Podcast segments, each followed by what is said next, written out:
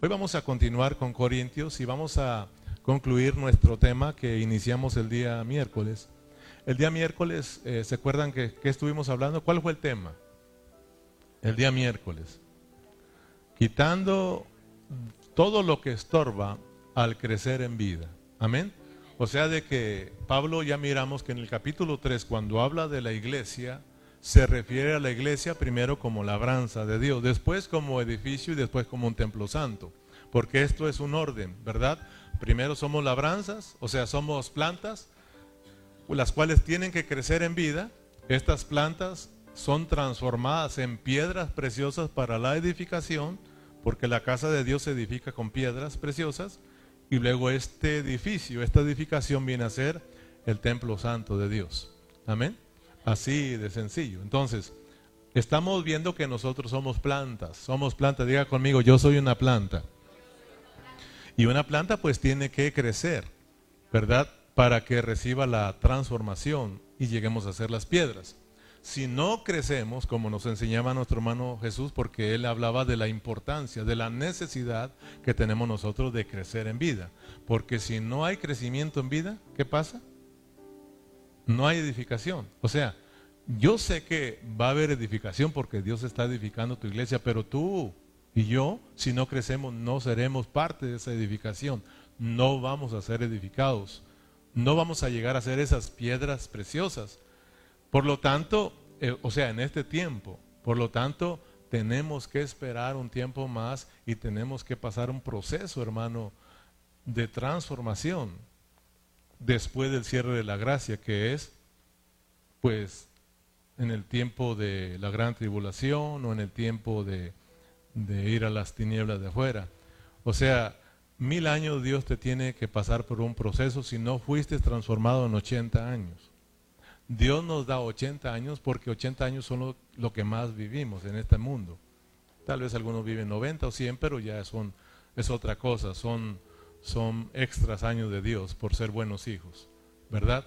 Pero eh, todos sabemos que dice la palabra que son 70 años lo que vivimos en esta tierra, eh, pero el hombre que es robusto, fuerte, puede vivir 80, y si es un buen hijo puede vivir 90 y 100 años, ciento y pico, ¿verdad? Después ya se acabó. Entonces, eh, nosotros, hermanos, tenemos que saber que Dios da esos años para que alcancemos la transformación. Si no somos transformados, vienen mil años. Imagínate. ¿Tú qué quieres? Eh, ¿Alcanzar la transformación en estos 80 años o en mil? ¿En mil? Como que si te pusiste a pensar, hermano. Si 80 años es difícil, hermano, imagínate mil. Yo quiero que Dios me transforme en estos 80 años y ya no son 80, ya tengo 50, eh, ¿verdad? Ahora, ahora necesito solamente 30 años tengo para que Dios me transforme o 40, no sé yo, otros 50, pero eh, necesito alcanzar esa transformación. Entonces, además no sabes si te vas mañana, hermano. Por eso tenemos que prestarnos al Señor cada día. ¿Me explico, hermanos? Entonces, esa es una, es una, es una parte muy importante que debemos de ir entendiendo. Entonces hoy vamos a, les decía, vamos a continuar con este tema, es la segunda parte y queremos terminarla el día de hoy para continuar eh, avanzando en este capítulo 3. Eh, en los últimos dos mensajes, como estamos hablando, hablamos sobre la necesidad de crecer eh, en vida, el crecimiento en vida. Venir a la iglesia, venir a la vida cristiana, esto no es un asunto religioso, este no es una religión más, porque a veces nos preguntan, ¿en qué religión vas? Hay, hay muchas religiones, pero ninguna religión sirve, ¿verdad? Ninguna de ellas te va a salvar. El único que salva y lo único verdadero se llama Jesucristo. Somos la iglesia de Cristo, por eso nos llamamos cristianos, porque seguimos a Cristo, servimos a Cristo y debemos de vivir a Cristo, ¿verdad? La iglesia de Cristo, esa es la verdadera. Entonces, realmente el que te va a salvar se llama Jesucristo. Entonces, Cristo no es religión. ¿Cristo es qué? Cristo es vida. Cristo es vida. La vida cristiana es, es, es vida, es vivir a Cristo. Eso es la, vida cristiana. A los cristianos ese fue un apodo que se les puso, porque ellos seguían a quién? Seguían a Cristo, por eso decían, mira, los cristianos, porque seguían a Cristo, hablaban como Cristo, se conducían como Cristo, por eso se llamaban cristianos. Entonces nosotros somos cristianos porque también estamos siguiendo a Cristo. Amén. Entonces estamos mirando la iglesia en Corintios. En el capítulo 3, vamos ahí a Corintios capítulo 3, versículo 1, porque ahí nos estamos eh, basando para enseñar acerca de la necesidad que estamos creyendo, eh, hablando, perdón, porque la iglesia en Corintios no estaba creciendo en vida. Ellos estaban quedando en la niñez espiritual. Y ya miramos que ser niños hay una parte positiva y una parte negativa.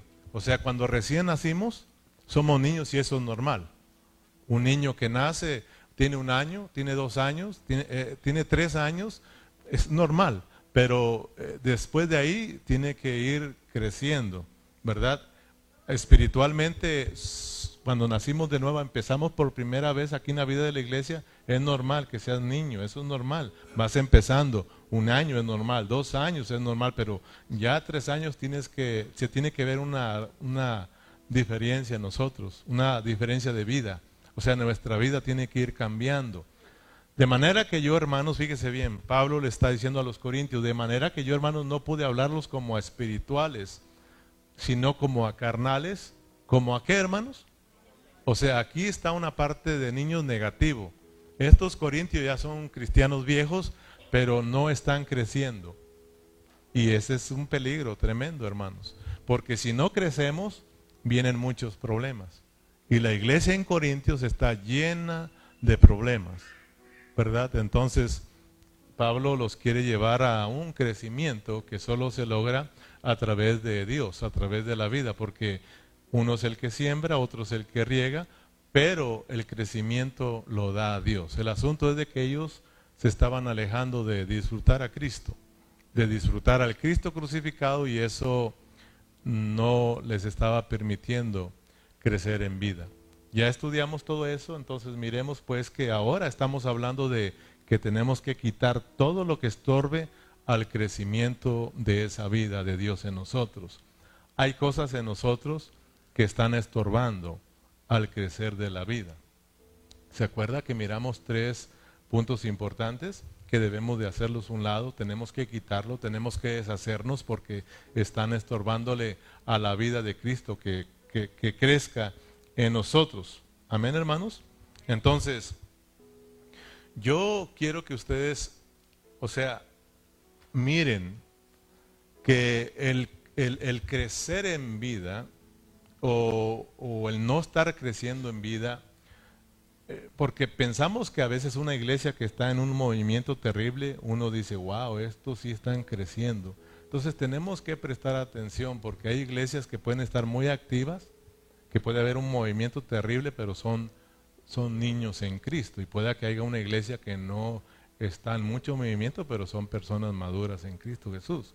Entonces tenemos que conocer el balance. Esta iglesia en Corintios no es una iglesia que estaba así nada más. Era una iglesia donde había mucho ambiente, mucho eh, movimiento. Por ejemplo, ahí había que, se movía mucho qué.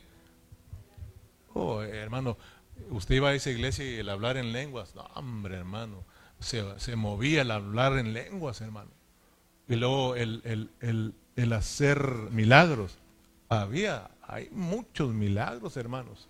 La gente estaba deseosa de conocer, querían querían eh, conocer muchas cosas. O sea, ahí estaban los hermanos, pero fíjese que no estaban creciendo en vida. Y tenemos otros ejemplos como, como ah, la iglesia en Éfeso. La iglesia en Éfeso, una iglesia que estaba activa, estaba activa, pero Dios le dice que se arrepienta. Fíjese, que se arrepienta, porque ha dejado su primer amor.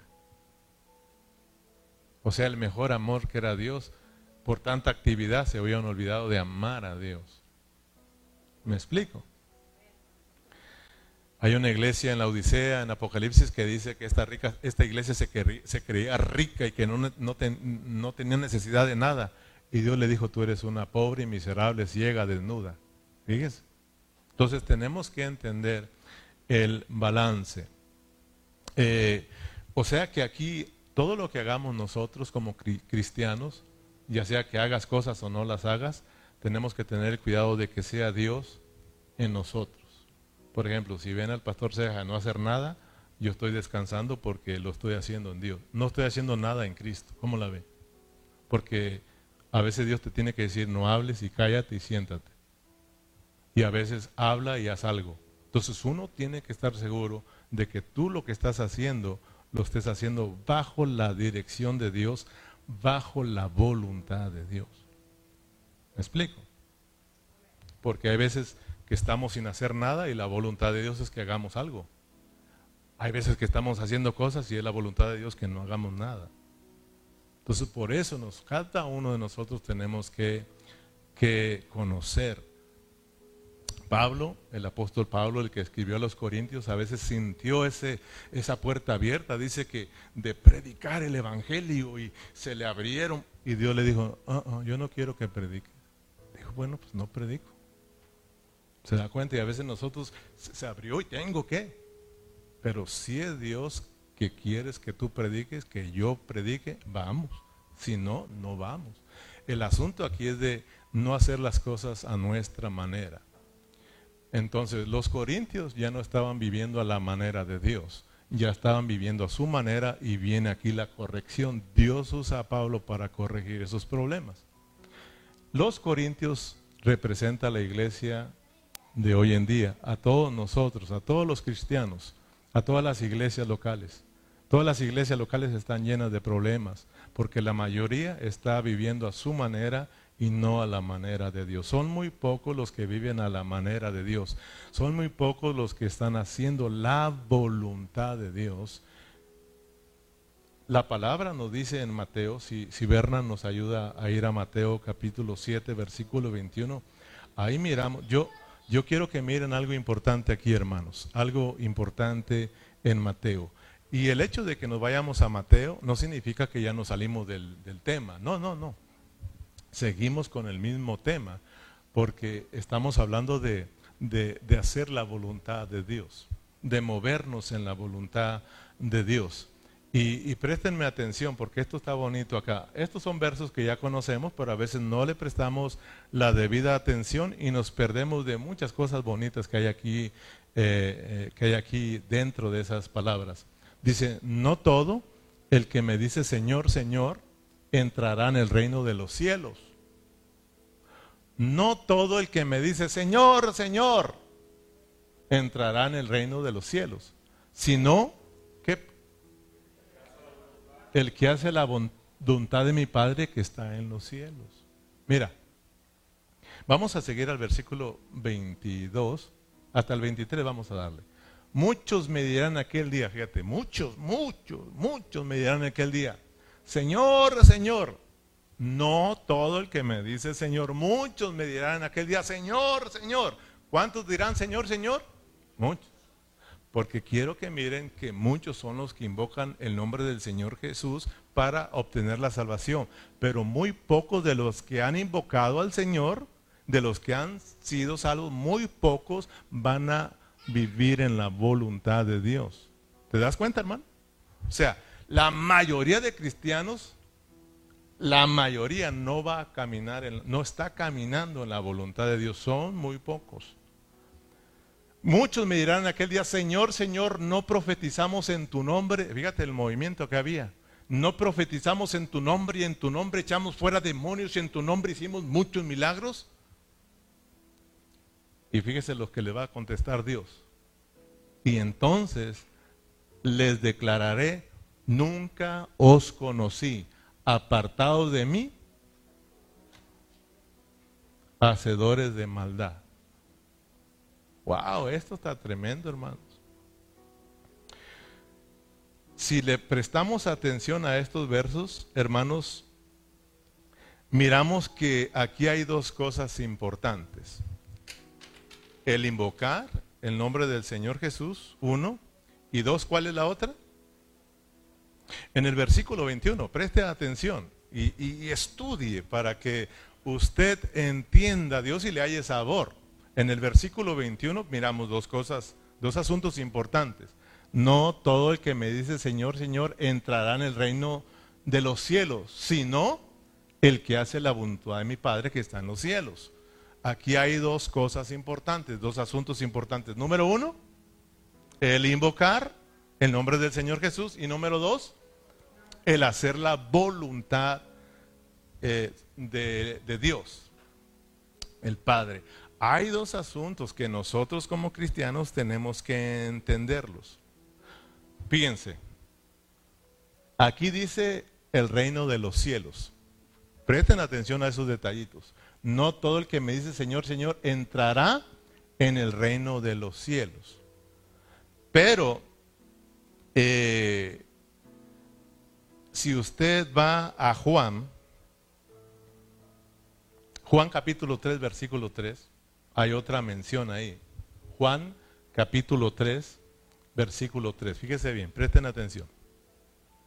Respondió Jesús y les dijo, de cierto, de cierto te digo, que el que no naciere de nuevo, no puede qué.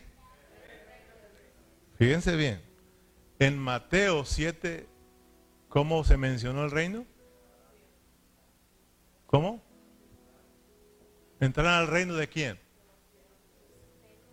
De los cielos, ¿verdad? No todo el que me dice Señor, Señor, entrará en el reino de los cielos. ¿Y aquí qué dice? No puede ver el reino de Dios. O no puede entrar en el reino de, el reino de los cielos, perdón. No todo el que me dice Señor, bueno, ya estamos en Mateo. Y luego en el Evangelio nos, nos dice, en eh, Juan, nos dice el reino de Dios. Yo quiero que miren esas dos partes, esas dos menciones del reino. O sea, hay un reino de Dios y un reino de los cielos. Yo no quiero confundirlos, pero sí quiero que ustedes aprendan. Muchos, ah, en Mateo 7, muchos mm, eh, predicadores enseñan mal. El capítulo 7, ellos dicen que a los que les dice el Señor, no os conozco, a, hacedores de maldad, ellos enseñan que esos no son cristianos. Entonces, eso no es enseñar correctamente eh, la Biblia porque ellos no le prestan atención a estos detallitos. Ustedes sí saben que en Mateo 7 les está hablando a los cristianos, ¿verdad que sí? Porque estamos viendo dos cosas, invocar y hacer la voluntad de Dios. Y estamos hablando, hablando de dos reinos, un reino en dos aspectos, el reino de Dios y el reino de los cielos. ¿Usted los conoce? ¿Usted sabe diferenciar entre ellos, entre esos dos? Yo creo que sí, porque yo se los he enseñado muchas veces. Levante la mano el que sí sepa diferenciar entre estos dos reinos. hermana, hermano Jesús, ¿quién más? Hermano Doni, mi esposa. ¿Y los demás qué? A ver, hermano Donis, explíqueles usted en voz audible, así nada más dígale qué tiene que ver el reino de Dios y qué tiene que ver el reino de los cielos. Mientras yo tomo agua.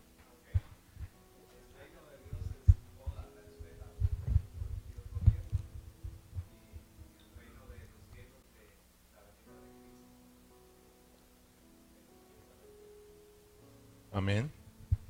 Grábeselo. El reino de Dios es de eternidad a eternidad. Ese es el reino de Dios. De eternidad a eternidad. Dios reina por todos los siglos. Ese es el reino de Dios. El reino de los cielos abarca desde la primera venida de Cristo hasta la cierre del reino de mil años. Ahí se termina. Y luego continúa la eternidad. Es una porción. Y hemos puesto el ejemplo de todos los Estados Unidos. Es un ejemplo nada más. Todos los Estados Unidos representa el reino de quién? De Dios. Todos los Estados Unidos es el reino. De... Cuando usted entró a Estados Unidos y pisó tierras estaudi... ¿Cómo? Eso, ¿verdad? ¿Usted llegó a dónde? Pero es el reino Usted entró en el reino de Dios. Para entrar en el reino de Dios, para ver y entrar al reino de, Dios, ¿qué se necesita? nacer de nuevo. O sea, un nacimiento espiritual, porque ahí Nicodemo no lo entendió. Siendo maestro, siendo un gran hombre conocedor, cuando Dios le dice, necesitan nacer de nuevo, él dijo, ¿cómo? ¿Cómo yo siendo tan viejo voy a entrar al vientre de mi madre para nacer de nuevo? Digo, no, no, no, no, hombre, tanto conocimiento no entiendes esto, porque esto es espiritual. O sea, habla de un nuevo nacimiento, de un nuevo comienzo en que se logra a través de Cristo Jesús si nacemos del Espíritu, cuando nacemos de nuevo, cuando creemos en Cristo y le decimos, Señor, perdónanos, eh, reconocemos que tú solamente puedes salvarnos. Tú eres eh, eh, el que Dios envió para salvarnos. Salva mi vida. Cuando nosotros le, confesamos esto, creímos en esto, entra Dios en nosotros, nos perdona y comienza la vida cristiana. ¿Te acuerdas cuando, cuando tú lo hiciste por primera vez? creíste en Cristo y le diste tu vida a Cristo, ahí comenzó una vida, naciste de nuevo y luego te bautizaron para que fueras parte de la iglesia y ahí comienza tu carrera cristiana, comienza una vida nueva. ¿Me explico? Entras al reino de Dios, pero cuando llegas a los Estados Unidos tienes que pisar en algún estado que corresponde a los Estados Unidos, vamos a decir al estado de California. ¿Verdad? Ese estado de California corresponde al reino de Dios, pero se llama el reino de los cielos.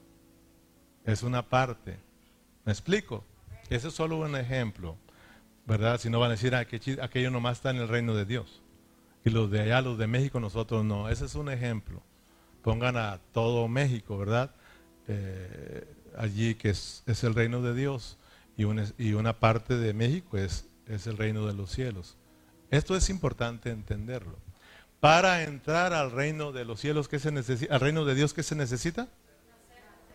Y para entrar al reino, eh, se, necesita nacer de nuevo e invocando el nombre del Señor Jesús, ¿verdad? Porque, porque el invocar nos salva, el creer nos salva y nos hace entrar al reino de Dios. El invocar también nos va a meter al reino de los cielos, pero el hacer la voluntad de Dios también. Si no hacemos la voluntad de Dios, pues entonces nuestro invocar no fue sincero, porque, por ejemplo, querer invocar para recibir la vida de Dios, eso es correcto, pero al estar aquí debemos de invocarlo, ¿sí o no? Porque necesitamos seguir siendo salvos, o sea, salvos en nuestra alma y salvos en nuestros cuerpos, y necesitamos seguir creyendo en el Señor, pero para ser salvos de la alma, no del espíritu del alma, hay que nosotros hacer algo. Vivir en la voluntad de Dios, conocer la voluntad de Dios, para movernos en esa voluntad de Dios y ya no en nuestra propia voluntad. Amén. ¿Se aprendió esos detallitos? ¿Qué, qué significa, qué, les está, qué quiere decirnos Dios en Mateo 7, regresando a Mateo 7? 21. No todo el que me dice Señor, Señor, entrará en el reino de los cielos, sino el que hace la voluntad de mi Padre que está en los cielos. ¿Qué, qué está diciendo? O sea, no, o sea, está hablando por una parte de la vida que usted recibió, la vida de Dios, por invocar y creer, y otra parte está hablando de la voluntad de Dios para reinar con Cristo. ¿Cuál es la voluntad de Dios en Mateo? En el Evangelio de Mateo, ¿cuál es la voluntad de Dios? La voluntad de Dios en Mateo es el reino. El reino, nos presentan a Cristo como el rey. Mateo presenta a Cristo como el rey, el rey, el rey. La voluntad de Dios en Mateo es que reine la vida. Por eso en Mateo 7 es cuando el Señor dice que cuando oremos, oremos, venga tu reino y haga qué? Y se haga tu voluntad aquí en la tierra como en el cielo. O sea, tenemos que orar, Señor, que venga tu reino, es decir, reina en mi vida para que yo haga tu voluntad.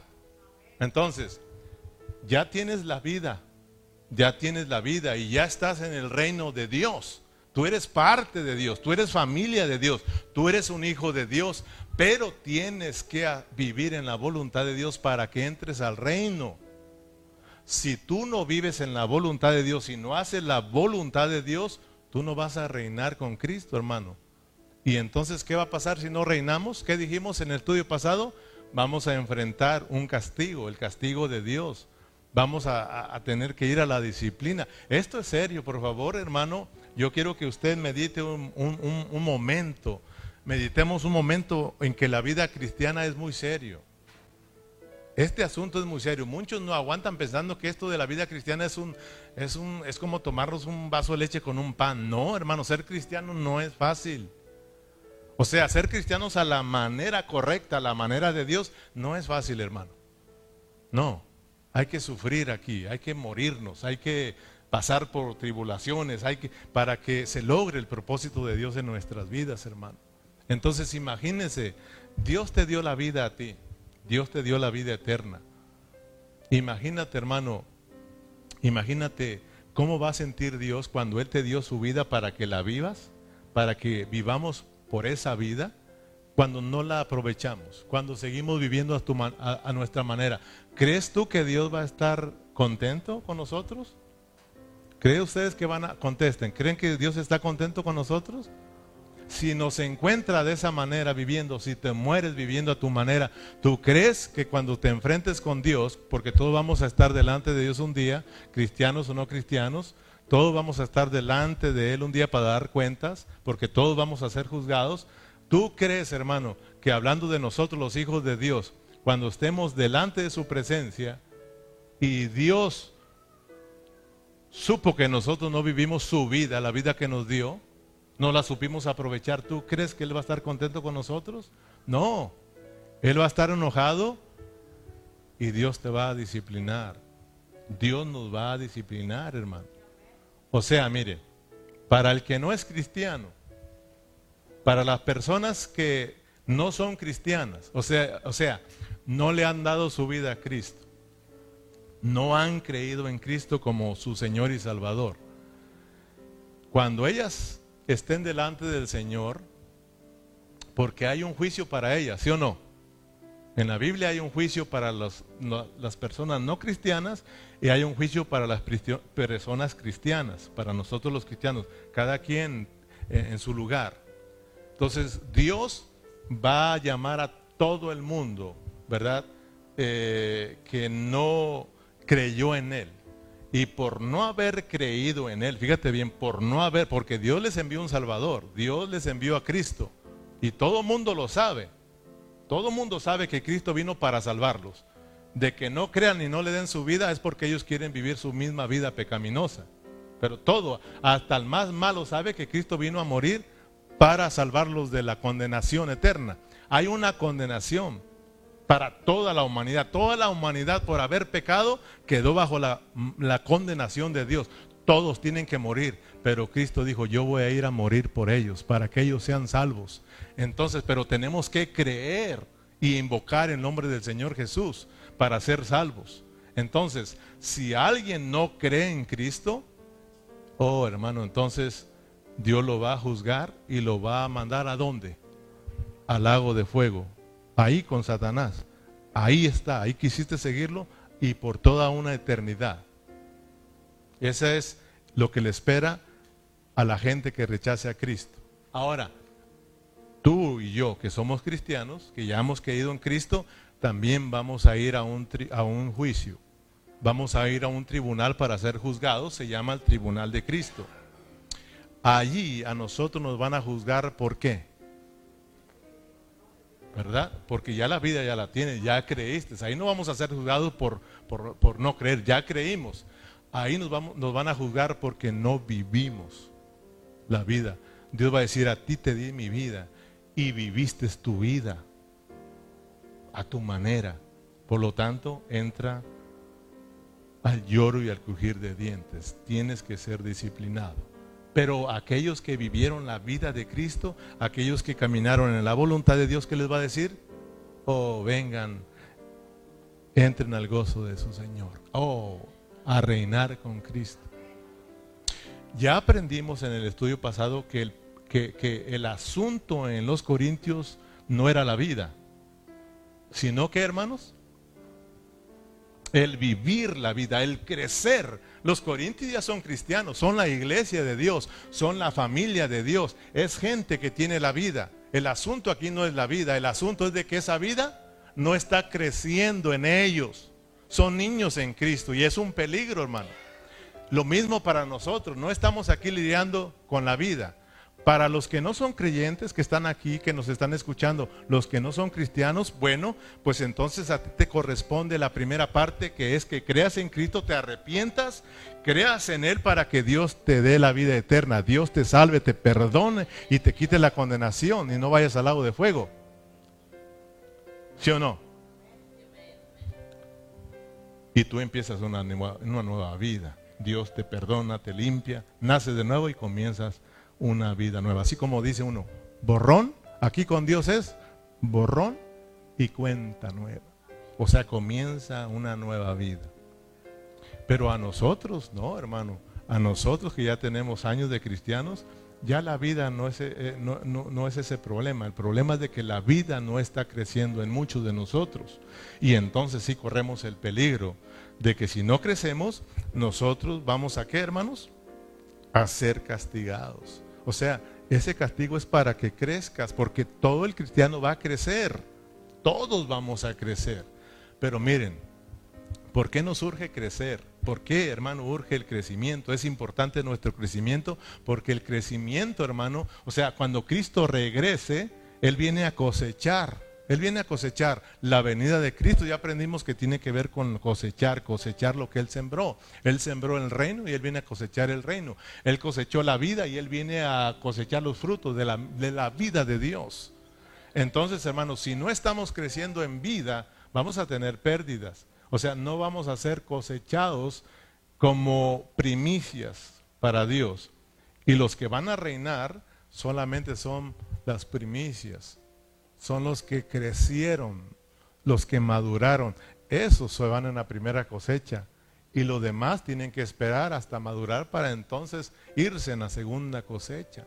¿Tú te quieres ir en la primera cosecha o en la segunda o en la última?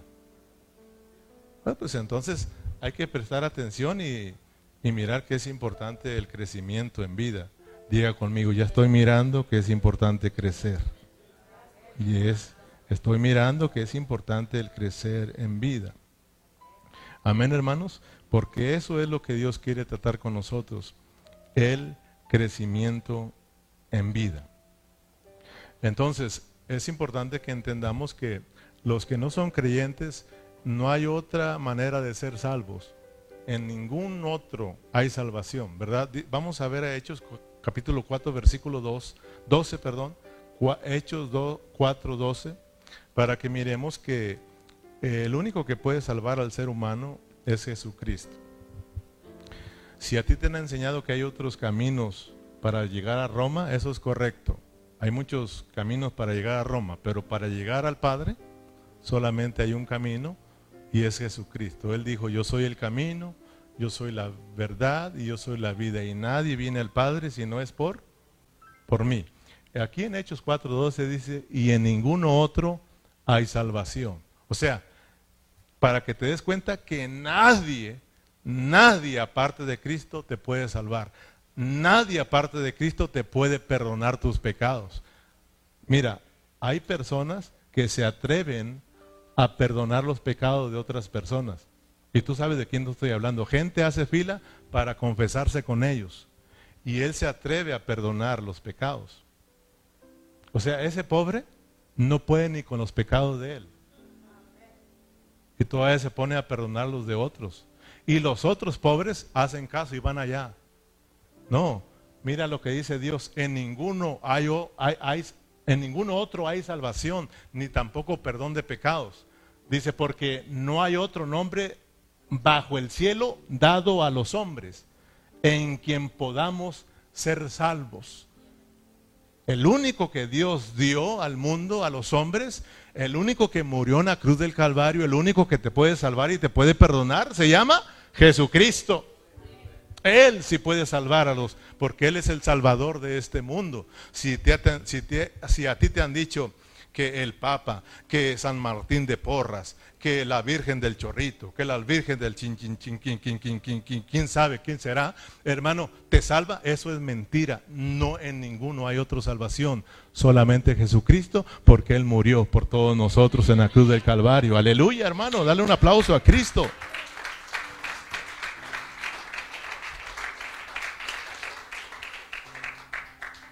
Pero a nosotros ya nos salvó de nuestro espíritu. Ahora Dios nos quiere salvar de nuestra alma. Y es con lo que está lidiando Dios. Y es con lo que estamos lidiando porque nosotros, el hombre es duro de salvar. ¿Cuántos creen que somos duros de salvar? ¿O cuántos años no tiene Dios hablándonos? Y duros. Pero Dios poco a poco nos va a ir salvando. Nos va a ir salvando. Es por eso que hemos estado hablando acerca de lo importante de la necesidad de crecer y de quitar todo lo que estorbe eh, para que esta vida crezca.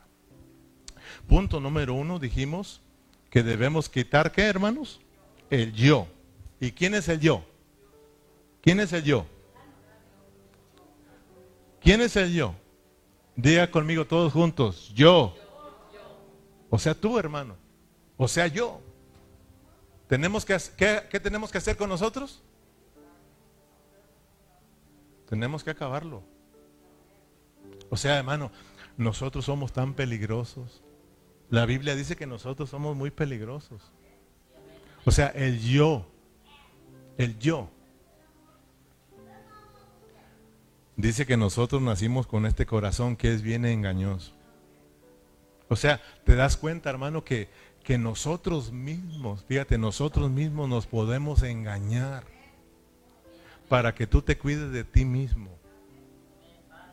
¿Te das cuenta, hermano? Lo terrible que somos que yo mismo me puedo engañar a mí mismo. Por eso dice Dios, hey, no os engañéis. No os engañéis. Dios no puede ser burlado. Porque Dios te conoce, Dios conoce mi corazón. Dice, todo lo que el hombre sembre, eso va a cosechar. Pero dice Dios, no os engañéis. Porque es fácil para nosotros eh, engañarnos a nosotros mismos. Por eso hablábamos de los que, ay, pastor, pues yo estoy enfermo. Porque a veces, yo, a veces sí es, sí es cierto. Eh, eso no es que te estés engañando, es verdad. Pero a veces tú sabes que no es verdad. Y yo lo puedo sospechar.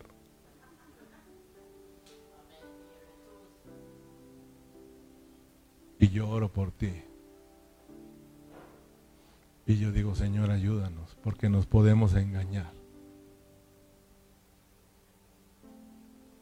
¿Por qué no vino, hermano? Estaba enfermo, pero estaba bien peleado. Estabas en otros asuntos. Dijimos que el yo tiene que ser qué? Quebrantado. Y fíjate lo que lo cantamos hoy, ¿verdad? Lo cantamos que tenemos que ser ese perfume, olor fragante para Dios. Pero dice que, que tenemos que quebrantarnos. A veces se vuelve un olor no muy agradable a Dios porque no nos quebrantamos y es el viejo hombre que está acá presente. Y tenemos que traer aquí en esta reunión a quién? A Cristo. Dios del único que se agrada es de Cristo. ¿Se acuerdan que él dijo Dios? Que dijo Dios, este es mi hijo amado y él me complace. Nadie más complace a Dios, solamente Cristo. Entonces, pastor, ¿cómo le hago yo para complacer a Dios? Vive a Cristo. Vengamos en Cristo, por eso nos pusieron en Cristo, para que permanezcamos en Cristo, para que crezcamos en Cristo, para que obremos en Cristo, hermano, y entonces agradamos a Dios. ¿Somos el cuerpo de quién? De Cristo, hermano. Funcionemos, llenémonos de esa vida y agradamos a Dios porque venimos en Cristo Jesús. Y esa es la voluntad de Dios. Y entonces, oh, se vuelve esta reunión, esta celebración, un olor fragante para Dios. Dios dice, este es mi Cristo, este es mi Hijo amado y este me complace. Y ya no nos mira a nosotros, nos mira en Cristo. Amén, hermano. Número dos, ¿qué, qué más debemos de quitar? El pasado, claro, eh, porque el pasado nos estorba para crecer.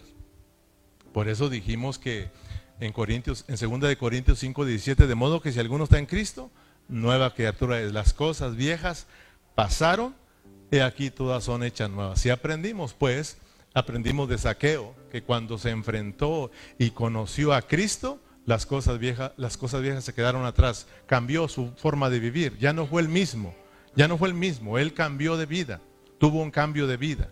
Lo miramos en los hechos eh, con los efesios. Ahí ellos creyeron y ellos cambiaron de vida. Ellos aún quemaron sus libros de brujería porque comenzó una vida nueva en ellos. Nosotros, cuando vinimos a Cristo, entonces tenemos que ir cambiando de vida también. Ya no podemos ser los mismos de antes. Amén, hermanos. Ya, ya lo, lo pasado se acabó. Hayas hecho lo que hayas hecho, Dios te perdonó, Dios te salvó y eres una nueva vida en Cristo Jesús. Tienes que, tienes que cambiar de vida. Por eso le digo, hermano, e, esto es un asunto de ir creciendo en vida. A medida que vamos creciendo, se va acabando. Nosotros nos vamos ¿qué? acabando. Por eso Juan el Bautista, ¿se acuerdan que él dijo? Es necesario que yo qué?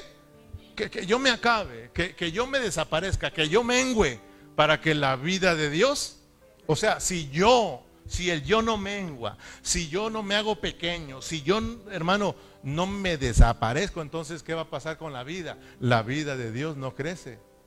Juan dijo, es necesario, dice, esto no es de que si queremos, dijo, es necesario que yo mengüe, pero que Cristo crezca. Pablo dijo, ya no vivo yo, mas ahora Cristo vive en mí. Fíjate, hermano. Entonces, es importante darle fin a quién? al yo, hermano. Al yo, al yo. Pero ¿verdad que nos amamos bien mucho? Y cómo nos duele darle fin a nuestro yo. Pero ya miramos pues que cuando actuamos en el yo, cuando actuamos en el viejo hombre, es decir, el viejo hombre es el alma y la carne. El nuevo hombre es el alma y el espíritu. O sea, cuando no andamos conforme al espíritu, sino nosotros conforme a la carne, te das cuenta, hermano, que eso estorba para que crezcas. Cuando nosotros pecamos, rápidamente se detiene el crecimiento de Dios en nosotros. Cuando alguien, hermano, te ofende y te dejas ofender, cuando pecamos, ¿qué es lo primero que te llega a tu vida? ¿No es el desánimo espiritual? ¿No te llegan las ganas de ya no ir a la iglesia? ¿No puedes abrir la boca para cantarle al Señor? Porque traes problemas ahí, hermano. Porque andas en la carne, andas en lo viejo, no andas en Cristo, no está creciendo en Cristo. Por eso, hermano, no podemos hablar, no podemos cantar, no nos gozamos, no hay ganas, se desanima la gente. En cambio, cuando andas en Cristo, andas en novedad de vida, oh hermano, las cosas son diferentes. Hay ganas. Entonces, por eso hablamos eh, sobre el tercer punto que fue que tenemos que deshacernos del pecado. O sea, pecamos y eso te afecta en tu vida espiritual.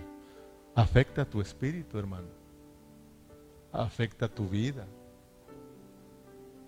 Por eso hablamos en el estudio pasado que hay que, hay que reconocer que todos la regamos, ¿sí o no?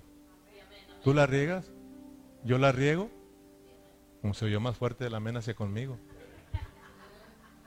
¿Tú la riegas? ¿Yo la riego? Todos la regamos. Todos pecamos.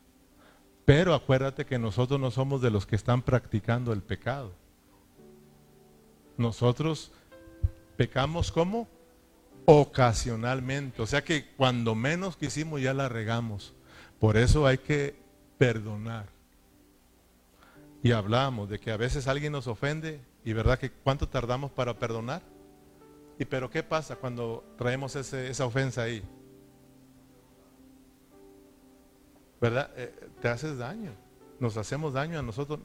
el daño es de que la vida de Dios no puede fluir en ti. No puede fluir. Y estamos muriendo espiritualmente.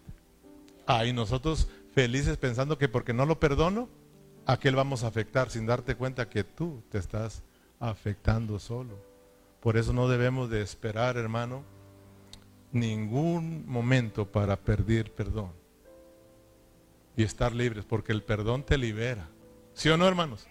El perdón nos libera, hermanos. El perdón nos hace libres. El perdón nos trae a la vida. Cuando tú perdonas, la vida es liberada, hermanos. Cuando tú perdonas, la vida de Dios empieza a fluir porque es Dios perdonando a través de ti. El no perdonar, eso no es de Dios. Por eso dice la palabra, de la manera que Dios te perdonó, así perdona a tu hermano. Porque no puedes decirme que tú me amas cuando no puedes perdonar la ofensa de tu hermano. O sea, detenemos la bendición de Dios, detenemos el fluir de Dios. Cuán importante, hermano, es, es pedir perdón, es confesar nuestros pecados. Es más, leímos en el, en el Proverbios 28, 13, que el, que el que no confiesa su pecado, sino que lo encubre, dice, ese no prosperará. Fíjate bien. El que encubre sus pecados no prosperará, más el que los confiesa y se aparta, alcanza misericordia de Dios. ¿Te das cuenta, hermano? Hay que, la regamos, sí, pero no podemos esperar mucho tiempo. Perdón, perdón, perdón, hermano, perdón, hermano, perdón, Dios, fallé. Perdona, mi Dios te perdona y continúas a la vida, hermano. Ahora, quiero darles el último y terminamos aquí. Debemos quitar el mundo. Debemos quitar, ¿qué, hermanos? El mundo. El mundo es otra cosa que nos estorba.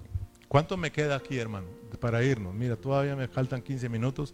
Vámonos en 15 minutos. Primera de Juan, capítulo 2, versículo 15, versículo 15, 16 y 17. Primera de Juan, capítulo 2, versículo 15 y versículo eh, al versículo 17.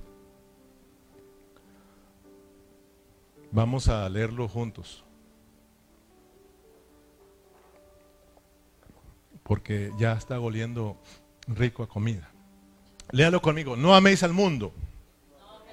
Así con ganas, no améis al mundo. Ni las cosas que están en el mundo. Si alguno ama al mundo, el amor del Padre no está en él. Wow. El mundo en el que estamos viviendo, tenemos que tener cuidado porque nos puede estorbar para que la vida de Dios crezca. No voy a durar mucho tiempo porque ya hemos hablado, ¿verdad? Muchos del mundo. Hemos hablado que este mundo es nuestro enemigo, ¿se acuerdan? Que uno de nuestros enemigos es el mundo. O sea, por eso el que se hace el que ama al mundo se vuelve enemigo de Dios, porque el mundo está en contra de Dios. Si yo me hago amigo del mundo, esto quiere decir que dice Dios, ok, te vuelves mi enemigo, el mundo es mi enemigo. Por eso, hermano, por eso mira, cualquiera que me ama a mí, a su pastor, pero se hace uno con el que me aborrece a mí, yo digo, este se vuelve mi enemigo. Sí, así de sencillo, hermano. Se vuelve enemigo. El mundo, mis amigos, son los, los que me aman a mí y los que aman a mis amigos. Los que me aborrecen a mí y a mis amigos, esos son mis enemigos. ¿Sí me expliqué? ¿O no me expliqué? El mundo no es amigo de Dios. El mundo es enemigo de Dios. Si tú y yo nos hacemos amigos del mundo, al instante nos hacemos enemigos de Dios, dice Dios, eres mi enemigo. ¿Te das cuenta, hermano? Lo terrible que es amar al mundo. O sea, nosotros estamos en este mundo, pero no somos de este mundo. ¿Me explico? Estamos en este mundo, pero no somos de este mundo. Por eso tenemos que tener cuidado con amar las cosas de este mundo. Con aferrarnos a este mundo, porque estamos aquí de pasada. Somos peregrinos y extranjeros en este mundo. Estamos de pasadita en este mundo. Nosotros somos de arriba. Estamos aquí para la voluntad de Dios. Amén, hermanos. Entonces, no améis al mundo. Es importante conocer esta palabra mundo. Cuando habla del mundo, el mundo fue creado por Dios, pero todos sabemos que esta palabra mundos en el original griego es, es cosmos, con K de Calimán, ¿verdad? De kilo. Es cosmos. Y cosmos viene de la palabra cosméticos. Los cosméticos que usan las mujeres y dígase también los hombres para para arreglarse, para mirarse bien, ¿verdad? Ya sea su, su físico, ¿verdad? Su cuerpo físico, su cara. Las mujeres usan cosméticos para, para arreglarse y mirarse bien. Entonces, cuando hablamos del mundo, el mundo fue arreglado por Satanás. Después de la caída del hombre, el mundo fue arreglado por Satanás para engañar a la humanidad, para que la humanidad no busque a Dios. Por eso, mire, présteme atención, ya nos vamos a ir, pero esto es, muy importante que lo aprendamos. Ya lo hemos hablado, fíjate bien, pero lo vuelvo a repetir para que vean que este es un asunto muy importante, porque en la repetición está el aprendizaje, como dijo el pastor Eduardo Reyes.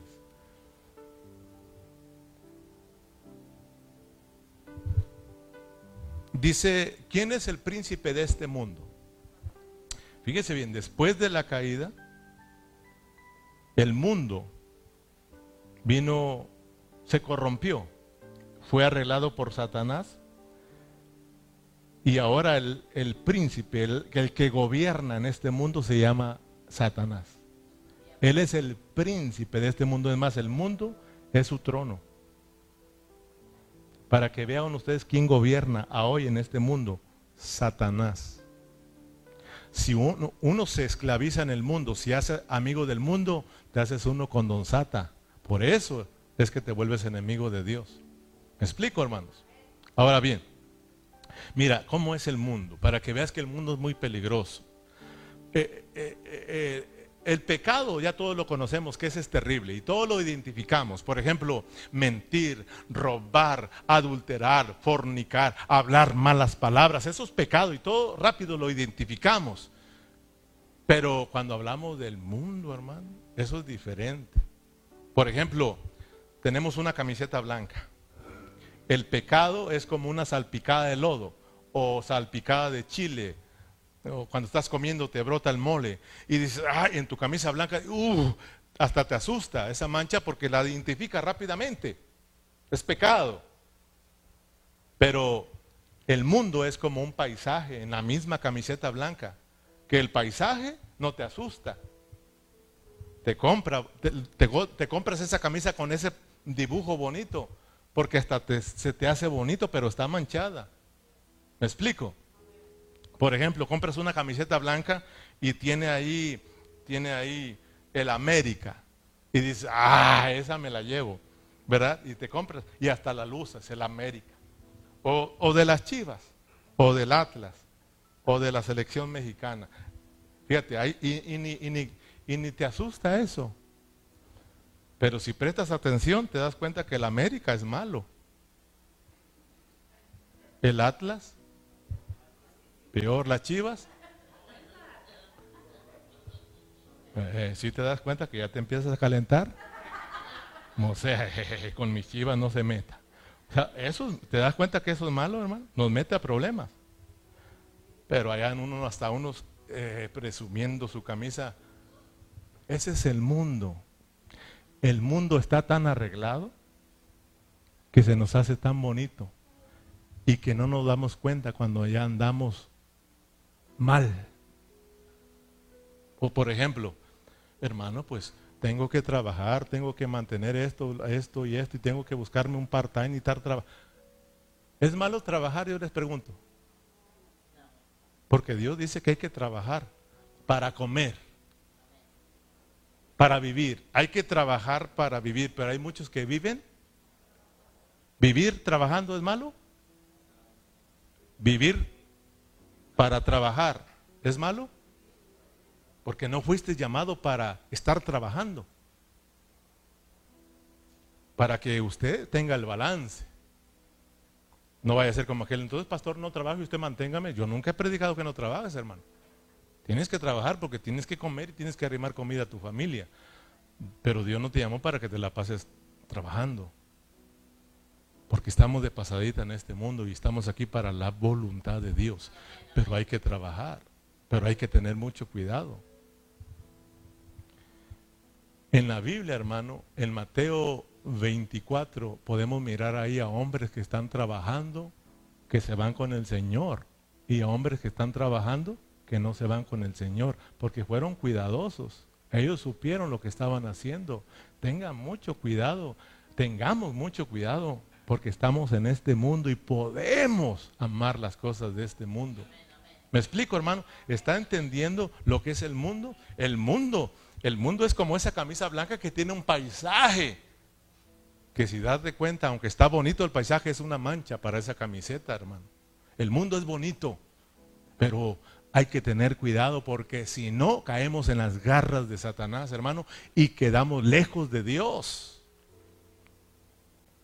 El pecado, hermano, es el principio en nosotros como creyentes, pero nuestra llegada final es el mundo, caemos en el mundo, hermano, y quedamos lejos de Dios. Mire, yo le platicaba a mi esposa, hermano, eh, le decía a mi hija, nosotros tenemos que tener cuidado, mi hija como cristianos tenemos que tener cuidado porque si no tenemos cuidado venimos a ser siete veces peores que los mundanos. Fíjate hermano. Oh, un cristiano enojado. Oh, ya no se diga una hermana enojada. Una diabla bien hecha, hermano. ¿Qué nos dice la Biblia, hermano? Que siete espíritus peores vienen a ti, hermano. Si solamente, si solamente teníamos uno, imagínate. ¿Cómo éramos ahora siete? Por eso es de que nos asustamos con los hermanos. Porque no les gustaba pelear y se vuelven peleoneros ahora. Pues no me mire así, hermano. Fíjate, cuando Dios creó al hombre, grábenselo bien. Cuando Dios creó al hombre, Dios creó al hombre con tres necesidades. ¿Te acuerdas cuáles son? Porque ya lo he predicado. Pero ahí va la repetición. Ahí está el aprendizaje. Cuando Dios crió al hombre, lo crió con tres necesidades que son físicas. Físicas, perdón. Hay, muchas, ah, hay muchas necesidades, pero eh, eh, lo crió con, eh, con tres necesidades básicas, perdón, básicas, no físicas, básicas. Con tres necesidades que son básicas en nosotros. Número uno, la necesidad de sustento, hay que comer, hay que comer. Y la necesidad de protección, hay que protegernos. Y la necesidad de satisfacción, ah, hablando de, del disfrute del disfrute, del deleite en nosotros, de satisfacción. ¿Te las aprendiste? Cuando el hombre crió al hombre, lo crió con tres necesidades mm, que son muy básicas en el hombre. Número uno, el sustento, el sustento, comer, comer. Número dos, protección. Y número tres, satisfacción. El disfrute, el disfrutar, felicidad, etc. Esto es la necesidad de todos los hombres y de ti mismo como cristianos, porque hay que comer, hay que estar protegidos y estar satisfechos. Amén o no amén. Entonces, eh, en Génesis 3, tú ya lo has leído, en Génesis 3, en 2, perdón, capítulo 9, ahí Dios puso al hombre, en 2.9, Dios puso al hombre en el huerto del Edén. Y en el huerto del Edén tenemos lo que el hombre necesitaba. Tenemos comida, ¿sí o no? Dice, y de todo árbol que ves aquí, tú puedes comer. Aquí está tu sustento. Aquí está tu sustento aquí hay comida. Dios era su sustento. Y luego también ahí dice que, Dios guardaba el huerto. O sea, ahí está la protección. Dios era su protector. Dios los protegía. Y luego también era su satisfacción, porque todo eso era agradable a los ojos. ¿Sí o no? Era satisfacía a las personas. Entonces ahí en el huerto el hombre cubría todas sus necesidades. Pero fíjate bien, en el capítulo 3 de Génesis, cuando el hombre desobedeció a Dios, ahí las cosas cambiaron. El hombre siguió con sus mismas necesidades. Cuando el hombre cayó, Dios lo sacó del huerto. Dios lo sacó del huerto. El hombre continuó con esas tres necesidades de comer, de protección y de satisfacción. Entonces, pero como el hombre quedó lejos de Dios, entonces dijo Dios, yo tengo que hacer algo para para lograr esto que necesito. Y el hombre empezó a buscar su propio alimento. El hombre empezó a buscar su propio su propia protección y el hombre empezó a buscar su propio eh, disfrute, placer, deleite. ¿Sí o no, hermanos? Fíjate, rápidamente te voy a llevar a Génesis 4. El tiempo se me acabó, Génesis 4, pero eso está bonito. Para que tú veas por qué la gente que no tiene a Cristo busca estas tres cosas.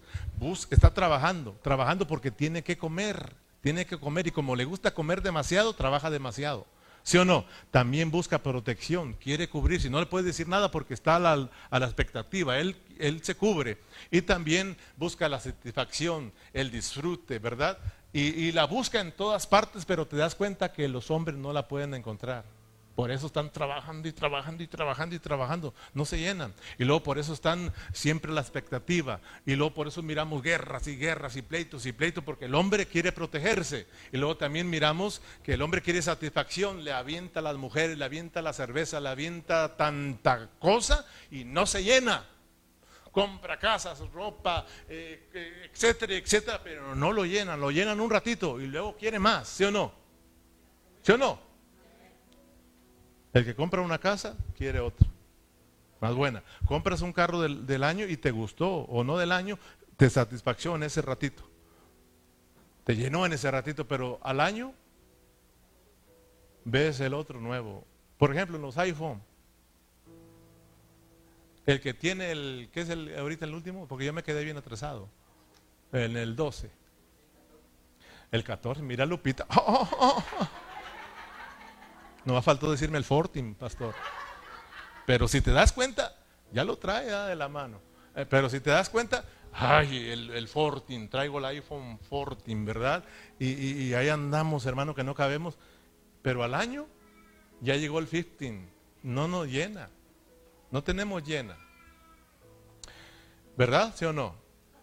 Entonces, eh, mire aquí pues, porque está escrito, está escrito, dice en Génesis 4, 16, versículo 16, Berna tracito, y luego vamos a ir hasta el versículo 17.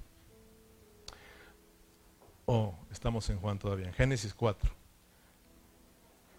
Génesis 4, ok.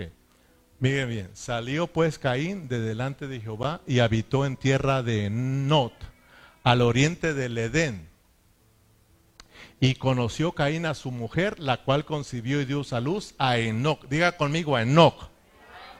Y edificó una ciudad y la llamó al nombre de la ciudad, del nombre de su hijo, Enoch. Así se llamó la ciudad. Enoch significa consagrado. Enoch significa consagrado.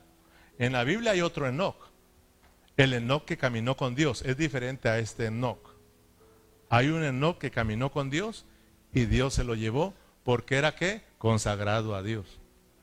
Pero este Enoch es consagrado al mundo. Miren bien.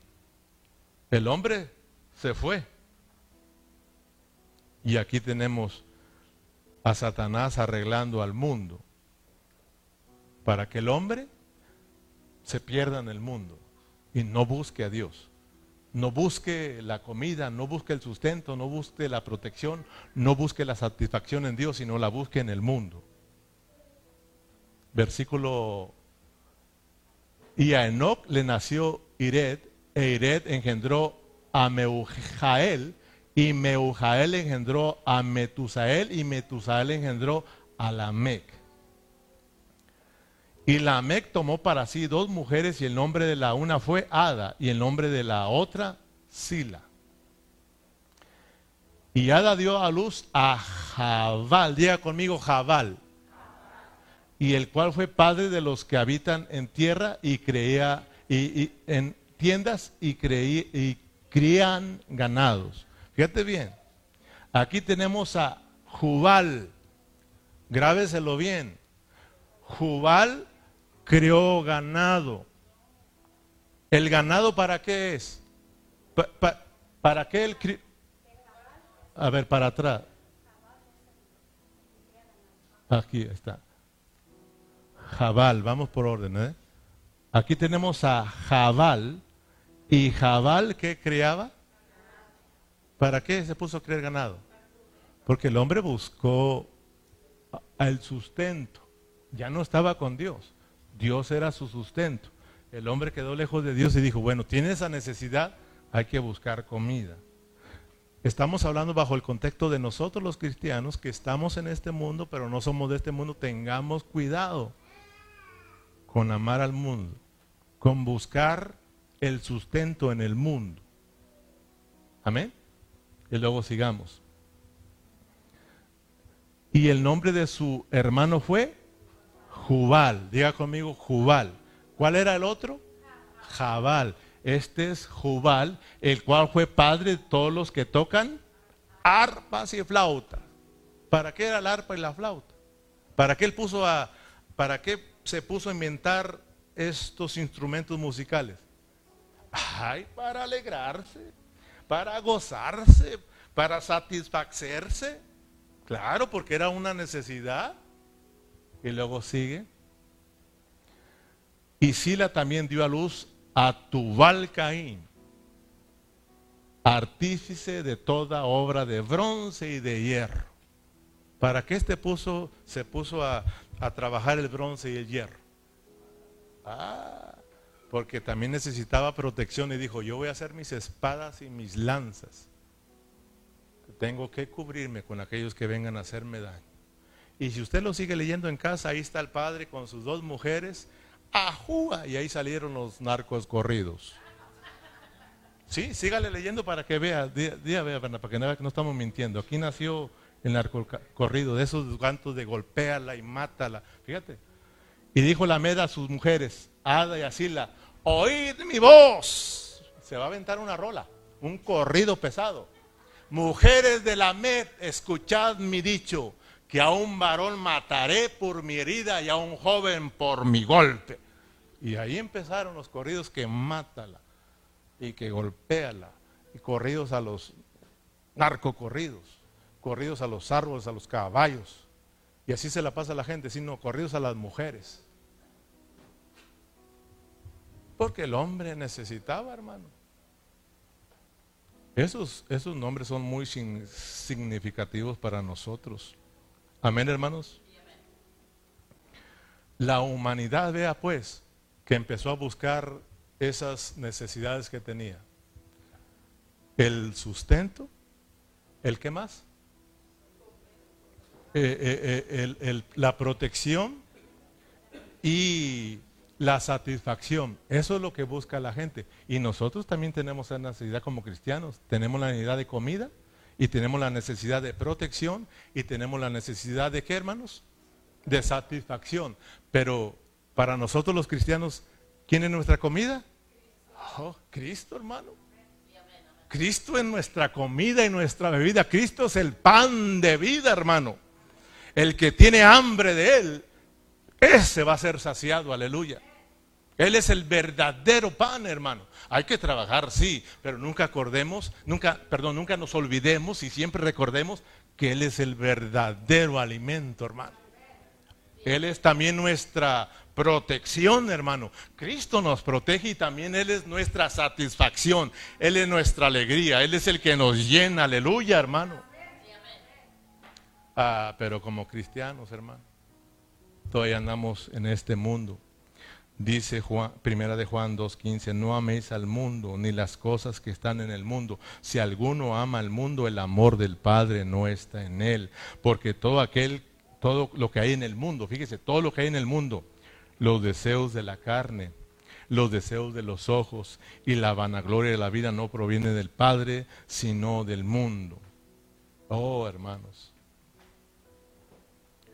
debemos deshacernos del mundo si realmente queremos que la vida de Cristo crezca en nosotros. El mundo nos estorba para que Cristo crezca. Hay cristianos perdidos en el mundo. Hay cristianos que ni se diferencian en el mundo. Tú y yo tenemos que hacer la diferencia. Somos el testimonio de Dios. Hay iglesias que ni se diferencian del mundo, hermano. No, de verdad, hermano. El mundo se ha metido en las iglesias, hermano. Y por eso no caigo bien yo, hermano. Pero ojalá que todo el cristiano entienda lo que estamos hablando, hermano. Porque estamos hablando palabra, hermano. No te olvides que en Cristo está todo lo que necesites. En Cristo. Lo del mundo, hermano, solo trae satisfacción por un momento. Y luego vuelves a estar vacío, hermano. Satanás es muy astuto, hermano. A Cristo mismo se le presentó y le ofreció todos los reinos del mundo, ¿sí o no? Él le dijo, mira, si, me, si postrado me adoras, te doy todos los reinos del mundo. ¿Y qué hizo Cristo? Le ofreció comida, ¿sí o no? A ver si eres hijo de Dios, porque sabía la necesidad del hombre, Satanás sabe. Y a, Dios como hombre se le presentó, porque él, miraba la necesidad, él sabía que estaba necesitado, hoy 40 días sin comer. Dijo, este tiene hambre, ahí voy. Lo voy a, lo voy a agarrar, pero topó con piedra, hermano. Si eres, hijo de, si, eres hijo de Dios, dile a estas piedras que se conviertan en pan. Que se lo digan a un cristiano hoy en día, hermano. Convierte estas piedras en pan. Oh, se mueven los milagros, se ponen a hablarle a la piedra, hermano. Porque nos gusta exhibirnos. Y Dios, el Señor le dijo, y no solo de pan vivirá el hombre, sino toda palabra que sale de la boca de Dios. ¿Sí o no, hermano? Aviéntate. Pues tú eres un hijo de Dios y Dios te va a qué? Porque sabía que necesitaba protección. Aviéntate pues, porque Dios te va a proteger, no va, no va a permitir que caigas. No, apártate de mí, no tentarás a Dios. Y a mucha gente le gusta tentar a Dios. Una vez yo escuché a un predicador que le dijo al otro predicador, vamos a ver con quién está Dios. Vamos a que, que, le caiga un rayo y que lo mate a uno. A ver si con quién está Dios. Imagínate, hermano. ¿Cómo, cómo, cómo se ponen, hermano? O sea, si no estoy yo en la verdad, que me mate Dios. ¿Te das cuenta, hermano? Tentamos a Dios. Otros dicen, no pasa nada, no pasa nada. Dios está conmigo. Tentamos a Dios, hermanos. Yo me encontré en la pandemia, hermanos, que me dijeron, ¿y qué pasó usted, pastor? ¿Por qué trae su máscara? ¿No confía en Dios? Le digo, porque confío, por eso la traigo. Pues ¿dónde está su fe? Sigo creyendo en Cristo, hermano. Yo no tiento a Dios. Ay, Dios me protege, me protege. No, yo me protejo, me protejo y me protejo, hermano. Pero en obediencia a Dios, hermano. ¿Sí o no? ¿Los escucharon a esos hermanos, hermano? Y ya están bajo tierra. Muchos de ellos murieron, hermanos. No tentemos a Dios. Pues estos reinos te daré, le dijo el Señor. ¿Sí o no? ¿Y qué pasó? Topó en piedra, hermano. Nosotros tenemos que saber conducirnos en este mundo. Porque algunos pueden decir, y el pastor entonces pobre no sale. Yo salgo, hermano. Pero yo tengo cuidado de las cosas del mundo. ¿No dice la palabra? Que el esposo tiene cuidado de las cosas del mundo, de cómo agradar a su esposa. También la esposa tiene cuidado de las cosas del mundo, de cómo agradar a su esposo. O sea, estamos en este mundo. Porque una vez dijeron, ay hermano, andaba en Las Vegas y qué tiene de malo. Andaba buscando la forma de agradar a mi esposa, pero tuve mucho cuidado. Porque creen mucho que Las Vegas es malo. O sea, acuérdate que la maldad está en la carne. Y si no tenemos cuidado, caemos. Un día dijo un hermano, pastor, usted tiene su televisión bien grande y perdóname, pero la televisión es muy mala. Le digo, ¿qué tiene de mala la televisión y tan grande para que veas, te sientes y mires a gusto una película, hermano? Si no, la tele no tiene problemas, el problema está en ti. ¿Qué es lo que vas a mirar en ella? Si te vas a aplastar y todo el día ahí. O sea, tienes que tener mucho cuidado. ¿Me explico, hermano? Ya me voy porque ya también sabe cómo me están mirando.